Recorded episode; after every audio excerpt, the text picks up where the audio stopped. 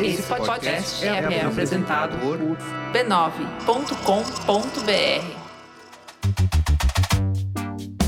Olá, eu sou o Bruno Natal. Hoje é dia 11 de agosto e no resumido número 125, a Apple vai monitorar fotos no iPhone, China contra os videogames, ética e viés no reconhecimento facial.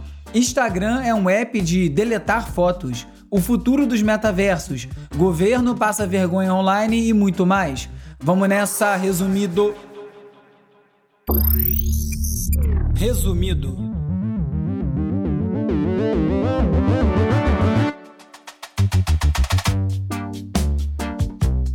Olá, resumista! Esse é o Resumido, um podcast sobre cultura digital e o impacto da tecnologia em todos os aspectos das nossas vidas. Vou direto ao ponto porque essa semana foi bem movimentada. O título do episódio passado foi TikTok para tudo. E no dia seguinte à publicação do episódio, saiu a notícia da morte do filho de 16 anos da cantora Valquíria Santos, que se matou depois de ser vítima de comentários homofóbicos por conta de um vídeo que ele publicou no TikTok. Oi gente, tudo bom? Eu só vim aqui para explicar direito o que aconteceu naquele vídeo. Minha tia vai me dar um bufete tão grande. Eu não quero tomar esse bufete, entende? Avisando também que nós dois somos apenas amigos e que somos héteros. Agora, a mãe começou uma luta para aprovar uma lei contra cyberbullying, batizada com o nome do filho, Lucas Santos, Bullying é um problema muito real, é um assunto seríssimo, então se você convive com adolescentes, não deixe de conversar sobre esse tipo de ataque, os cuidados e o risco da exposição online. É muito importante manter esse canal aberto e é muito importante também que as plataformas tomem medidas para minimizar esses comportamentos. E no sentido de proteger crianças online, a Apple tomou uma medida extrema e anunciou um sistema para encontrar imagens de abuso sexual infantil nos aparelhos dos usuários.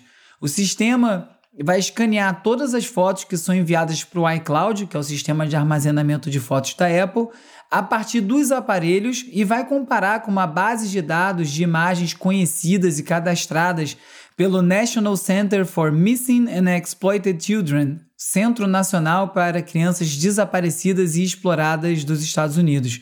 O sistema não acessa as imagens propriamente, ele utiliza um hash de identificação desse banco de dados de imagens já catalogadas e quando algo é identificado, quando tem um match, quando identifica uma foto, um moderador humano analisa as imagens e, se confirmado, o usuário é denunciado para as autoridades. A iniciativa é louvável por diversos aspectos, mas, como sempre, abre uma discussão muito complexa sobre privacidade em tempos digitais. Uma questão que é repleta de nuances que não dá para ser ignorada, mesmo com essa boa intenção inicial da Apple. Diversos grupos e especialistas, da Electronic Frontier Foundation até o Edward Snowden, já se manifestaram e levantaram diversas bandeiras vermelhas. A maior preocupação é que essa iniciativa confirma a capacidade da Apple monitorar o conteúdo dos aparelhos dos usuários. Um aparelho que a pessoa compra e é dela. Hoje é para uma justificativa unânime: proteger criança, identificar exploradores. Mas e amanhã? Como que um backdoor desses pode ser explorado tanto por empresas quanto por governos autoritários? A Apple emitiu um comunicado logo após o lançamento do projeto para responder alguma dessas críticas e afirmou que jamais vai permitir esse tipo de acesso. Mas é só você olhar o histórico das Big Tech na China, por exemplo, Google, Facebook, a própria Apple, todas elas se dobram às exigências do governo para seguir operando por lá. A Apple mesmo, inclusive, eu comentei no episódio 114, aceitou a exigência de hospedar os dados dos usuários chineses em servidores do governo. Outra preocupação é como essa base de dados vai ser limitada. O que, que impede um governo, por exemplo, de incluir imagens de opositores e usar o sistema para vigilância? Ou então pensa num cenário hipotético. Um estranho pode atacar alguém e envia uma imagem grotesca dessas aí, não solicitada, pelo WhatsApp. O telefone está configurado para salvar a foto automaticamente no rolo de imagens, que por sua vez está configurado para subir a foto automaticamente para o iCloud. E aí você imagina a encrenca. Não é nem muita viagem pensar nisso, não. O Washington Post contou como uma investigação mostra que dois ativistas indianos que estão presos supostamente por planejar um golpe contra o governo tiveram seus computadores invadidos por hackers que plantaram provas falsas contra eles. Que baita coincidência, né? Ou, simplesmente pensando de maneira mais direta, uma vez aberta essa caixa de Pandora, o que, a Apple vai fazer se os governos, agora sabendo que isso é possível, criarem leis que ampliem esse uso? Enfim, é uma questão para lá de complicada e essa discussão ainda vai render um bocado.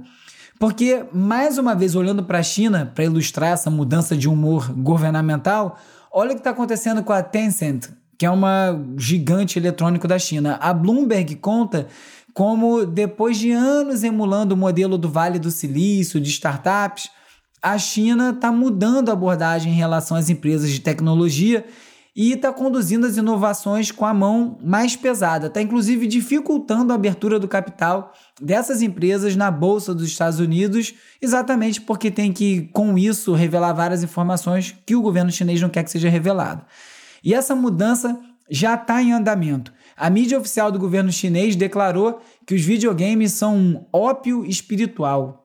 E isso levou a Tencent a adotar ferramentas de reconhecimento facial para evitar que as crianças joguem games à noite. Essa ferramenta se chama Midnight Patrol, Patrulha da Meia-Noite, e tem como objetivo combater o vício em games, ou pelo menos é o que o governo chinês diz. Olha aí, um sistema de vigilância construído sobre a premissa de proteger crianças. É ou não é uma justificativa perfeita? Falando em reconhecimento facial, o Gizmodo revelou que cientistas da Universidade de Tel Aviv, em Israel, disseram que conseguiram criar uma espécie de chave mestra, um rosto criado com inteligência artificial que funciona como se fosse um grande denominador comum, combinando vários rostos e por isso seria capaz de burlar boa parte desses sistemas de segurança. A conclusão do estudo é que esse tipo de tecnologia ainda não oferece a segurança prometida. Um estudo que ainda precisa ser discutido com seus pares, né? outros, outros investigadores, outros cientistas. Mas isso tudo sem falar nas questões de viés. Quase um ano atrás, no episódio 79, eu falei sobre o caso que havia surgido com a inteligência artificial do Twitter, que estava destacando imagens privilegiando brancos e mulheres quando cropava a imagem. Vários usuários fizeram testes subindo imagens em que estava um branco e um negro e quase sempre a inteligência artificial destacava o branco na hora de recortar a imagem para caber no tweet.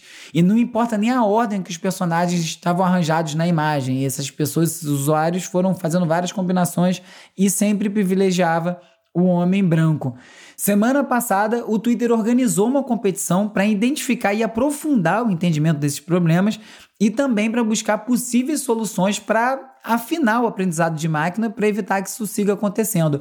O primeiro colocado foi um estudante suíço que ganhou um prêmio de 3.500 dólares. Ele usou um programa para gerar vários rostos realistas com deepfake, rostos falsos, com pequenas mudanças entre eles. E como explicou o Canaltech, alguns tinham traços femininos na face, outros tinham traços mais masculinos, uns eram magros, outros eram um pouco mais gordos. E com isso, ele confirmou que o mecanismo do Twitter favorece pessoas de pele clara, com textura macia, magras, jovens e com traços faciais femininos. E é justamente o viés o maior desafio desses sistemas de reconhecimento facial. O reconhecimento facial é um método para identificar ou verificar a identidade de uma pessoa usando apenas o rosto. Esse áudio é de uma reportagem grande da Folha de São Paulo sobre esse tema, incluindo aí um vídeo bem instrutivo sobre o que é reconhecimento facial e como ele pode afetar a sua vida. No episódio 123, eu falei do youtuber que foi contratado pela Lucasfilm depois de criar um deepfake que deu um banho na versão do Luke Skywalker jovem que foi feita pela própria Lucasfilm no episódio final da segunda temporada do Mandalorian. E agora a CNN fez uma reportagem sobre como o criador do perfil @deeptomcruise no TikTok, que foi assunto aqui no episódio 102, transformou esse canal que era de deepfakes do Tom Cruise, numa empresa de deepfake que agora está trabalhando em campanhas de publicidade. Esse verniz de aceitação através do entretenimento, de uma forma mais leve, mais casual, além dos avanços que são causados por esse tipo de uso, vão ser cruciais para o avanço e para a consolidação desses sistemas. Então, todas essas peças no tabuleiro precisam ser observadas com muito cuidado. Hora daquela volta pelas notícias sobre as movimentações nas Big Tech que afetam tudo que a gente faz hoje em dia. Se você tem Instagram, muito provavelmente você viu o pôster do Madres Paralelas, o novo filme do Pedro Almodóvar. O cartaz mostra um mamilo pingando leite, é uma foto em preto e branco, dentro de uma forma vermelha que remete a um olho, sugerindo então um choro. E lembra um pouco até a capa do disco Todos os Olhos do Tom Zé, aquela da bolinha de gude que não é bem um olho, se é que você me entende. Não demorou muito e o Instagram censurou a imagem, saiu derrubando todos os posts e o Instagram escolheu faz muito tempo que você pode ver mamilos masculinos, mas não pode ver femininos, a não ser que seja arte. O que era, no caso, mas o Instagram consegue responder essa perene pergunta de um milhão de dólares: o que é arte? E não entendeu assim e tirou do ar. Seja como for, eu não sei se foi uma estratégia proposital dos produtores do filme, porque o Instagram com certeza ia censurar essa imagem e isso ia gerar um burburinho e agora tá todo mundo sabendo do novo filme do Almodóvar. Às vezes dá para usar essas estratégias furadas do Instagram a seu favor. E às vezes não precisa nem o Instagram tomar alguma atitude. Os próprios usuários vão lá e evitam postar ou até deletam as imagens que podem desagradar alguém. Foi o caso da Kodak, que depois de repercussão negativa que teve na China, deletou as fotos do francês Patrick Wack, que retrata a região de Xinjiang, na China, como uma distopia orwelliana que eles tinham postado no Instagram da própria Kodak. O que confirma então que deve ser mesmo uma distopia orwelliana Xinjiang. Você percebe a conexão entre o caso da Apple, do Almodovar e da Kodak? Monitoramento e vigilância de fotos é um tema muito maior e muito mais amplo do que às vezes pode parecer. Como eu falei na semana passada, a simples noção de que você está sendo vigiado basta para alterar o seu comportamento. E ainda sobre o Instagram, aquela rede social de fotos que virou de vídeo, virou um shopping, e aí vai abrir espaço para um novo app de fotos, logo mais, o UOL revelou que o governo pagou 361 mil reais por posts sobre o suposto cuidado precoce contra a Covid. Teu dinheiro, meu dinheiro, indo para o ralo para propagar desinformação. Foram 28 posts de quatro influenciadores, ou 12 mil reais por post. Ou seria, porque de acordo com os valores que estão detalhados na reportagem, uma agência chamada FKD Comunicação teria ficado com 94% do orçamento. Agora imagina a cara do influenciador que aceitou fazer esse post furado ao ler e descobrir que ainda tomou um balão da agência. E parece que o governo realmente não sabe mesmo como conduzir ou nem como avaliar sua presença online, que não é novidade nenhuma. Mas o G1 trouxe números sobre o patético desfile militar nessa terça que foi armado para intimidar o Congresso no dia da votação da PEC do famigerado voto impresso. 93% dos posts sobre esse sensacional espetáculo cívico-militar foram de chacota. Também é piada pronta. Tanque de 1900 e catar pipoca soltando fumaça preta vai assustar ninguém. Periga até um vizinho aí animar e invadir o Brasil depois de ver aquilo. O melhor post sobre isso tudo foi da atriz Adriana Nunes, do grupo de humor Melhores do Mundo, que reproduziu aquele vídeo feito por acidente durante o golpe de Estado em Mianmar. Foi feito por uma pessoa fazendo ginástica em frente à sede do governo e ela acabou filmando a chegada dos tanques sem querer. A Adriana ficou dançando em frente à esplanada enquanto os blindados ficavam passando atrás. Eu enviei na terça mesmo para a lista no WhatsApp, no Telegram, então quem recebeu por lá sabe bem do que eu estou falando e eu vou botar o vídeo lá no site do Resumido. É um clássico já. Confirmando a média de ao menos uma polêmica por semana, o protocolo conta que o Facebook desabilitou as contas dos pesquisadores da NYU, New York University, para acessar a ferramenta CrowdTangle que serve para analisar a performance de assuntos e posts específicos na plataforma. Eles estavam estudando o comportamento do algoritmo do Facebook em relação a anúncios políticos e para isso eles pediram que os voluntários, e note bem, voluntários, instalassem uma extensão que ia catalogando os anúncios que eles estavam vendo, porque ninguém dá conta de lembrar todo o anúncio que viu. E aí o Facebook argumentou que não permite coleta de dados dos usuários. Mas, além dos anúncios serem públicos, o uso da extensão era uma escolha dos participantes. Então, parece que o problema pode ser exatamente o que os pesquisadores da NYU poderiam descobrir. Vai saber, né? and you are seeing dead bodies and murders or people celebrating having killed somebody, dogs being barbecued alive, and, and you are seeing these images. It took me a long time to understand how much this stuff had affected me. Você ouviu agora um trecho do documentário lançado pela Vice chamado Os Horrores de Ser um Moderador do Facebook, que retrata o estresse causado em quem tem que filtrar uma quantidade gigantesca de conteúdo denunciado pelos usuários. O que não é uma tarefa fácil para ninguém, porque você imagina o que não é denunciado. E além disso, o Facebook anunciou uma ferramenta para igrejas organizarem cultos e arrecadarem dinheiro na plataforma. Acho que só essa frase diz tudo de errado que essa ideia pode provocar, né? A Wired ainda detonou a entrevista do Mark Zuckerberg para The Verge e chamou a visão dele para o metaverso de modorrenta. Falou que a pior consequência da entrada do Facebook e de outros gigantes da tecnologia nesse espaço é justamente sufocar a inovação e tornar um metaverso todo uma chatice. Aí, tá aí uma visão otimista, porque eu acho que pode ser muito pior se esses caras conseguirem dominar o metaverso. Quem não tá nada animado com esse papo de metaverso, aliás, é o CEO do Pokémon GO, o John Henke chamou os metaversos de um pesadelo distópico e disse que a gente precisa construir uma realidade melhor e não fugir para mundos digitais. Salve de palmas para ele. Para o John, a realidade aumentada, que é a interação de camadas digitais na realidade, como você vê com seus filtros no Instagram e coisas assim, é mais interessante do que a realidade virtual, que é essa imersão em mundos sintéticos.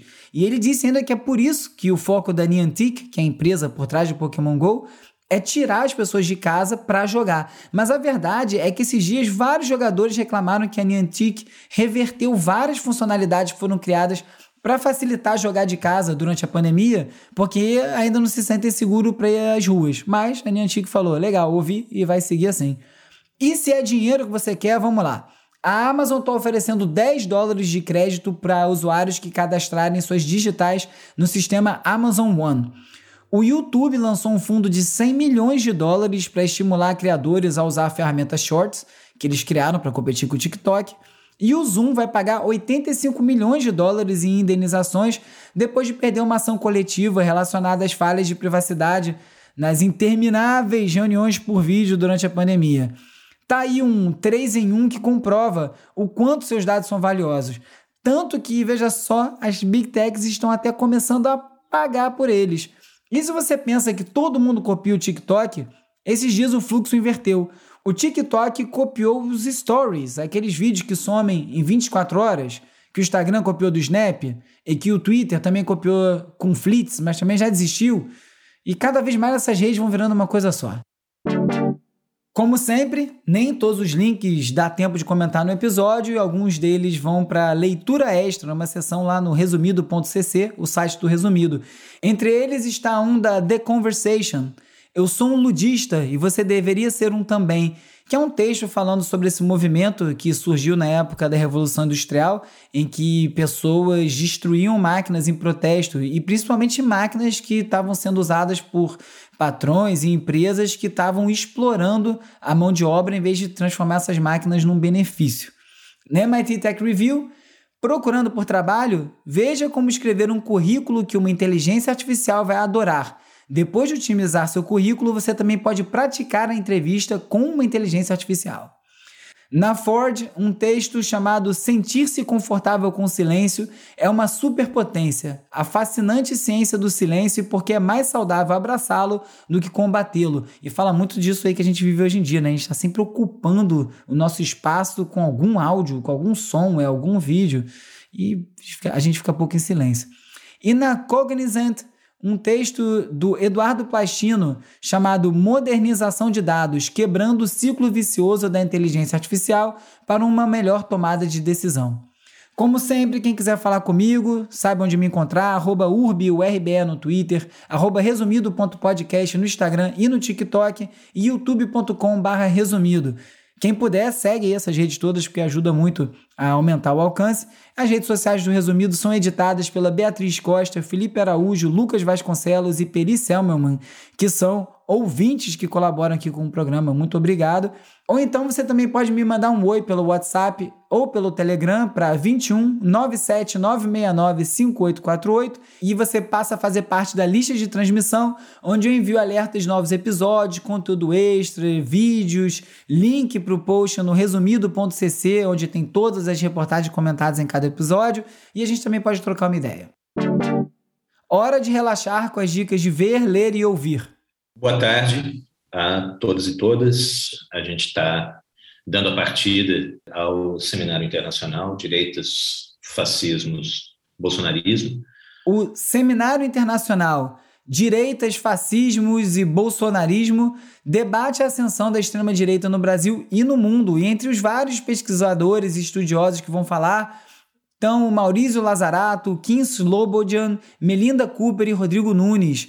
Todos eles abordando os traços comuns e as diferenças locais desse movimento, assim como a composição social, ideológica, a relação com o populismo, o neoliberalismo e, claro, as estratégias de comunicação que impulsionaram esse sucesso eleitoral. O evento, que começou no dia 10 e vai até o dia 26 de agosto, é gratuito e eu vou botar o link para as inscrições no site do Resumido, www.resumido.cc.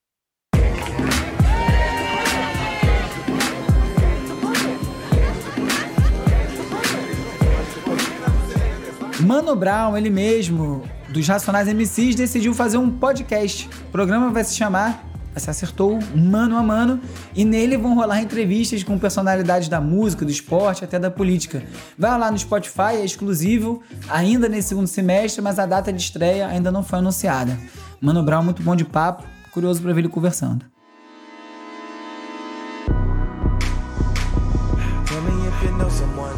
Tell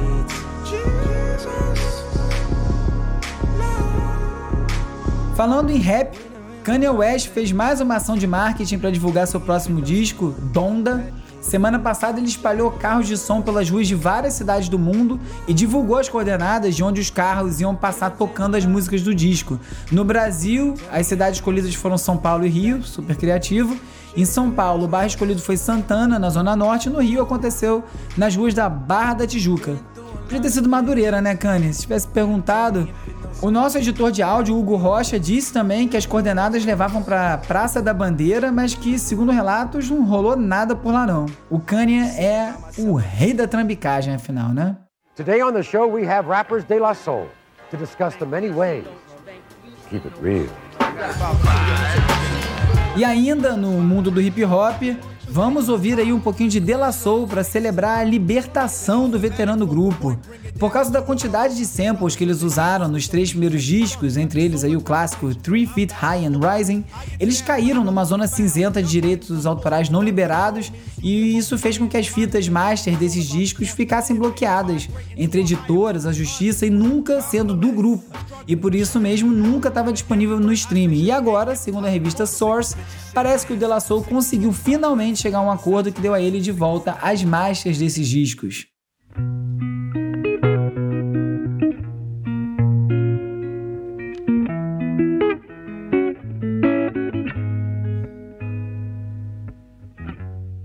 Se você ainda associa jazz com aquela turma velha guarda, ouvindo som com um copinho de uísque na mão, tá mais do que na hora de você rever os seus preconceitos. Tem muita coisa nova, muita coisa boa rolando no mundo do jazz. Boa parte dessas coisas tem vindo do Reino Unido. Uma figura central é a saxofonista Shabaka Hutchins, que eu já comentei aqui, está na frente de três grupos sensacionais, o Sons of Kemet, o The Comet is Coming e o Shabaka and the Ancestors, cada um deles com uma sonoridade bem específica, e uma reportagem publicada no site do Centro Cultural Barbican de Londres, dos centros culturais mais bacanas da Inglaterra, dá mais detalhes sobre essa renovação apresentada pelo jazz britânico e cita além do Shabaka vários outros nomes como o Cocoroco, que você está ouvindo agora, a saxofonista e DJ Núbia Garcia e o baterista Moses Boyd, que trazem influências de ritmos africanos, caribenhos, além de música eletrônica. Sobe o som aí, Hugo Rocha, que essa música vai estar tá na Resumido Tracks da semana.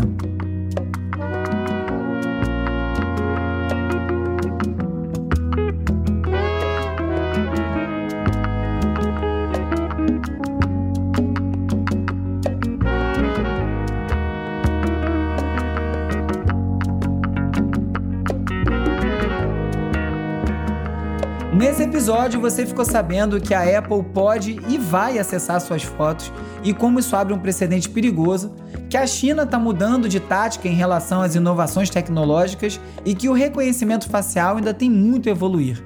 Soube também que o metaverso pode ser uma distopia, que o governo só passa vergonha on e offline e muito mais.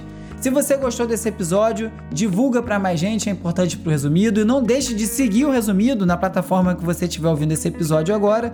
E se for na Apple Podcasts, não deixe de deixar cinco estrelinhas e uma resenha para a gente continuar em primeiro lugar. Eu sou o Bruno Natal, obrigado pela audiência. Semana que vem tem mais Resumido.